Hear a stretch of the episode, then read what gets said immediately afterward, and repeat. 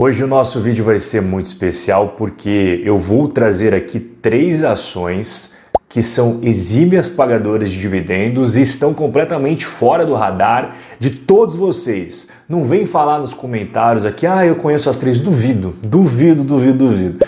E o mais interessante é que não são empresas que não têm histórico de lucratividade, não são empresas aventureiras, são empresas que têm sim um bom track record e eu vou mostrar para vocês. Aqui não é só opinião, é tudo com base em fundamentos. E a primeira coisa que eu quero destacar é que elas fazem parte de um clube seleto, as três, sem exceção, tá? O vídeo aqui hoje é um clube VIP. Para estar tá presente aqui dentro, tem que ter 25 anos seguidos de aumento nos dividendos sem falhar um ano sequer. Dentro dessa lista, tem 65 ativos. Separei três aqui, já falei em outros vídeos anteriormente, no meu Instagram também sempre estou falando, mas eu quero saber aqui, papo reto. Você quer que eu faça mais vídeos sobre as, as aristocratas de dividendos? Escreve aqui, porque eu preciso saber se vocês querem ou não, tá? Então escreve aqui no comentário, Rob, queremos, Rob, não quero não, não curto nada a ver isso daí, mas eu preciso saber. Então deixa aqui embaixo nos seus comentários, tá? Vamos começar falando da nossa primeira empresa de hoje, que é a Brown Forman. Jack Daniels, conhece, quem não conhece Jack Daniels? Até deu uma vontade de tomar um aqui agora. Eu adoro uísque e eles têm um que, por sinal, tem vários que eu gosto, mas isso aí é assunto para outro vídeo. A Brown Forman ela tem 40 marcas, 170 países, 150 anos de mercado. Não é nenhuma aventureira não, cara. Tem história para contar e bota história nisso, né? Primeiro checkpoint é o quê? Se você me acompanha há um tempo, você já sabe. Se você está chegando agora, saiba que eu gosto de, até para facilitar o seu entendimento na hora de estudar sobre o negócio, através de checkpoints. Primeiro checkpoint, receita líquida. Olha o crescimento. Olha o crescimento. Não é um crescimento de Amazon, não é um crescimento de Facebook, mas você não pode esperar isso. Você viu a idade da Brown Forman? Então você acha que ela vai crescer, sei lá, 100% ao ano? Não vai, não vai, não vai. Ela é resiliente, é sólida, tá? vem crescendo pouquinho, degrauzinho por degrauzinho, mas vem crescendo a sua receita líquida. Então passou pelo primeiro checkpoint. Segundo checkpoint, lucro líquido.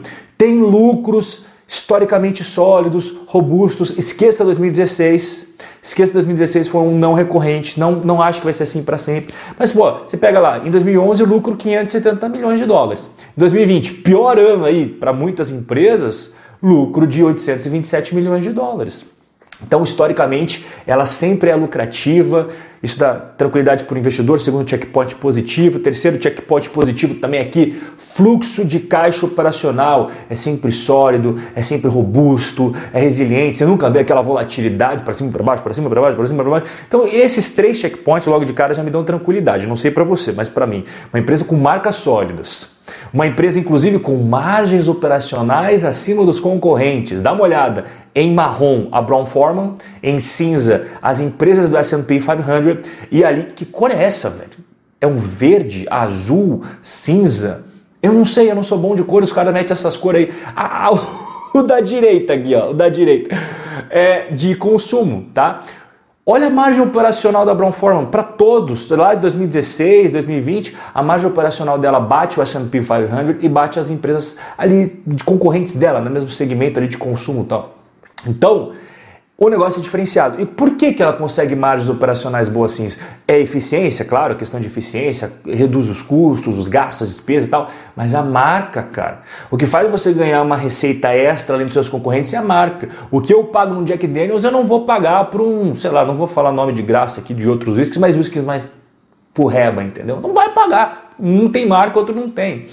E ela já apresentou seus resultados mais recentes Lembrando, até deixei destacado aqui para vocês, ó, ela encerra o ano fiscal em abril, tá vendo aqui, ó?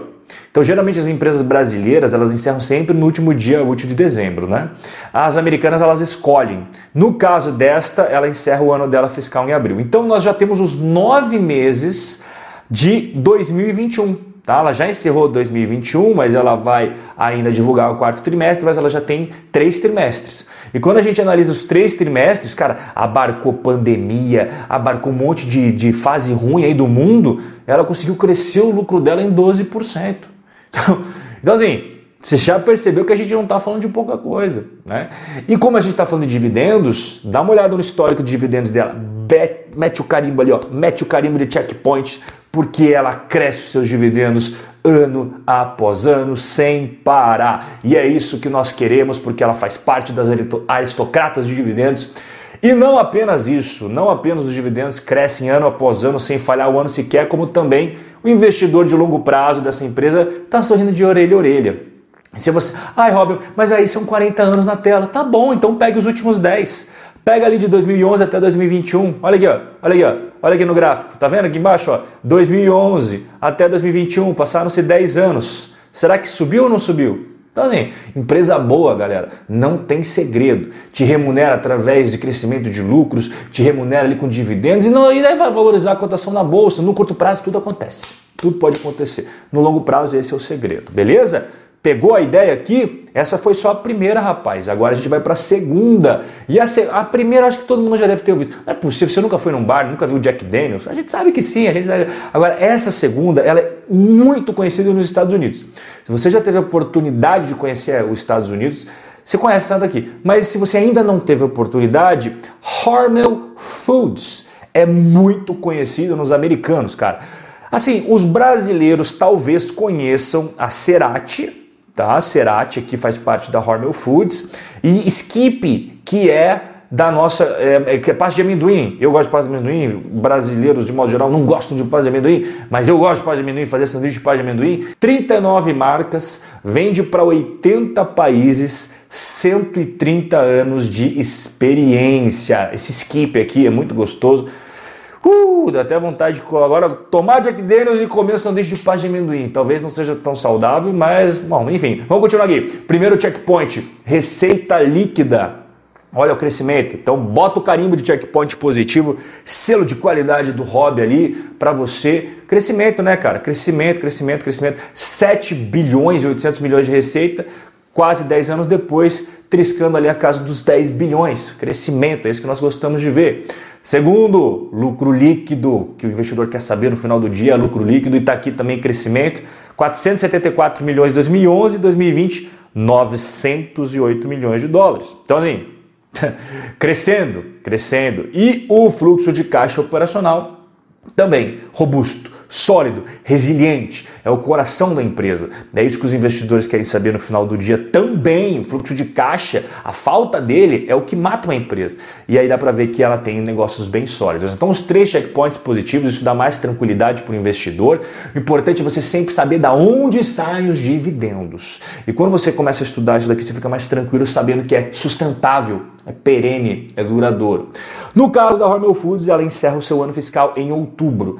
Né? Então ela também não encerra em dezembro e pelo fato de ela encerrar em outubro, ela já divulgou alguns resultados, os mais recentes atualizados aqui, não são anualizados, mas são trimestrais, pegando ali uma fase terrível da pandemia também, e ela apresentou um aumento das vendas, ok? Eu estou passando o cursor aqui, então ela conseguiu vender mais, só que infelizmente o seu lucro caiu um pouquinho passou de 242 milhões nesse período que nós estamos analisando para 222 milhões de dólares, tá? Não é algo absurdo, você fala, ah, meu Deus, acabou a empresa. Não, cara, não. Tanto é que quando você olha o fluxo de caixa das atividades operacionais, nesse mesmo período que eu acabei de mostrar para vocês, ela aumentou. Passou de 188 milhões de dólares para 205 milhões de dólares, tá bom? Então, se você analisar com calma, é claro que para analisar com calma precisa de mais tempo e o vídeo aqui não é para ser tão prolongado, mas você percebe que aqui embaixo ela gasta a maior parte do seu dinheiro pagando dividendos para os investidores e recomprando suas ações no mercado. Já que nós estamos falando em dividendos, dá uma olhada aqui, ó. E aí, gostou ou não gostou? É isso que eu gosto de ver, cara. Crescimento de lucro, crescimento dos dividendos, empresa que recompra ações. Vemos duas, vamos para a terceira. Nossa terceira aristocrata dos dividendos, Walgreens Boots Alliance, se você também já foi para os Estados Unidos, eu já gastei muito dinheiro na Walgreens e também na CVS, que são concorrentes, tá? É como se fosse a Raia Drogazil aí dos Estados Unidos, ambas. E além de vender direto para o consumidor, elas também fazem distribuição para farmácias, outras farmácias que não são tão poderosas igual ela, e para hospitais, até alguns centros médicos.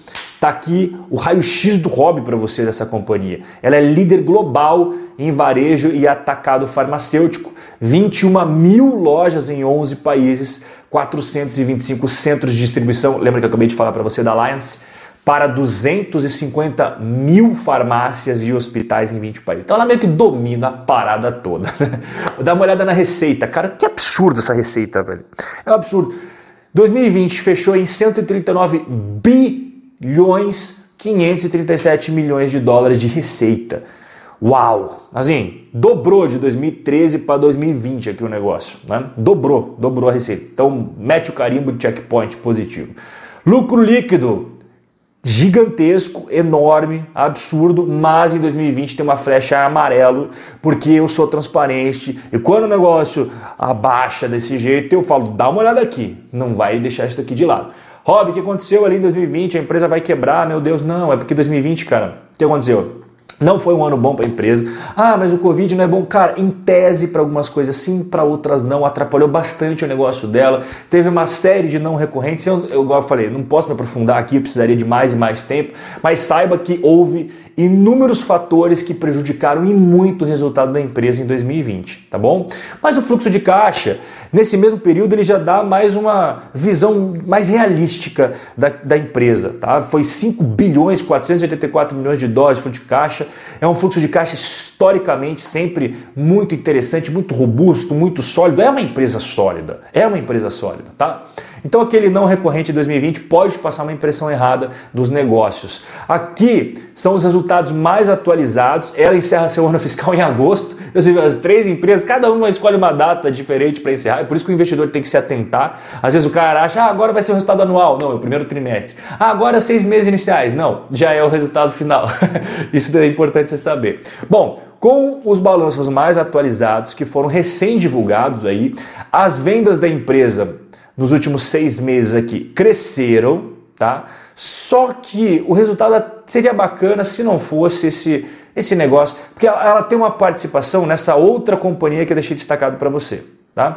Então, quando o negócio vai bacaninha, entra positivo aqui, quando o negócio não está muito bacaninha, eles acabam colocando negativo. Normal, você tem que fazer isso, as normas contábeis. Isso, essa perda aqui, né, acabou refletindo nesse resultado mais fraco nos últimos seis meses. Mas, de modo geral, se não fosse essa, essa baixa aqui né, de 1 bilhão 293 milhões, o resultado não seria uh, como foi aqui, tá bom? Em relação ao fluxo de caixa, está aqui na tela. Há um fluxo de caixa sólido, robusto também nos últimos seis meses, 2 bilhões e 500 milhões de dólares. E tudo isso se reflete nisso daqui. Dividendos maiores ano após ano. Mete o carimbo de checkpoint porque é isso que o investidor gosta no final do dia. Né? Empresa lucrativa que paga dividendos crescentes. Fique na bolsa o maior tempo possível com boas empresas. Quanto mais tempo você ficar com elas na carteira, mais incide os juros compostos, o tempo é seu maior aliado, dá um abraço nele aí, porque o tempo é seu maior aliado, e você vai sim enriquecer no longo prazo se fizer direitinho. Se ficar trocando estratégia toda hora, não vai dar boa. Tá? Estou jogando limpo com você aqui. E se você quiser aprender mais sobre empresas, aqui embaixo, primeiro link na descrição, quatro aulas 100% digitais gratuitas para você. Beleza? Te vejo no nosso primeiro encontro. Forte abraço e até a próxima.